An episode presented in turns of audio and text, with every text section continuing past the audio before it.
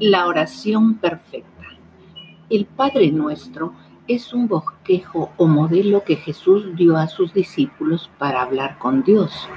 Esta oración tiene principios que deben ser conocidos para que esta comunicación no se convierta en una repetición sin sentido del verdadero propósito de la oración. Estos principios son, primero, el Padre Nuestro es una oración exclusivamente dada para los hijos de Dios y no para todos los seres humanos.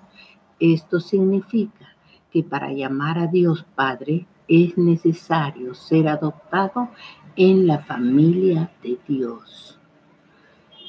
Segundo, el Padre nuestro y Padre de nuestro Señor Jesucristo ya nos bendijo con toda bendición espiritual en Cristo.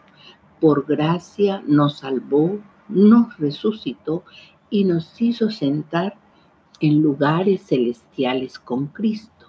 Esto significa que nuestro cuerpo se convierte en morada del Espíritu Santo y un lugar celestial donde vive Cristo resucitado. Él nos representa en el cielo y nosotros lo representamos a Él en la tierra. Tercero, el Padre nuestro ya nos escogió en Cristo antes de la fundación del mundo para que fuésemos santos y sin mancha delante de Él. Esto significa que en su soberana voluntad ya nos perdonó en Cristo una vez y para siempre. Y nuestra santificación ya está preordenada. Cuarto, el Padre nuestro sabe de qué cosas tenemos necesidad antes que se lo pidamos, pues aún los cabellos de nuestra cabeza, Él los tiene todos contados. Esto significa que como hijos podemos vivir confiados y no ansiosos usando vanas repeticiones, porque cualquier cosa que pidamos será respondida por nuestro Padre Celestial si está conforme a su voluntad.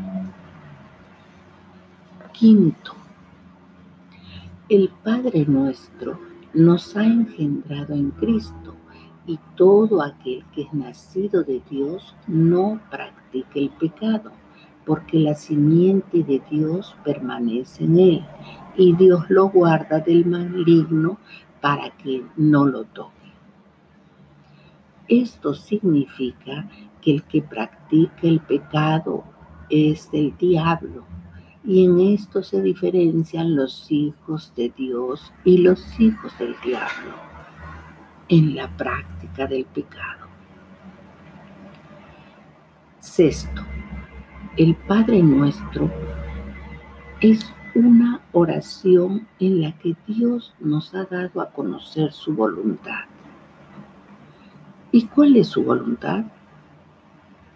Reunir todas las cosas en Cristo, así las que están en el cielo como las que están en la tierra.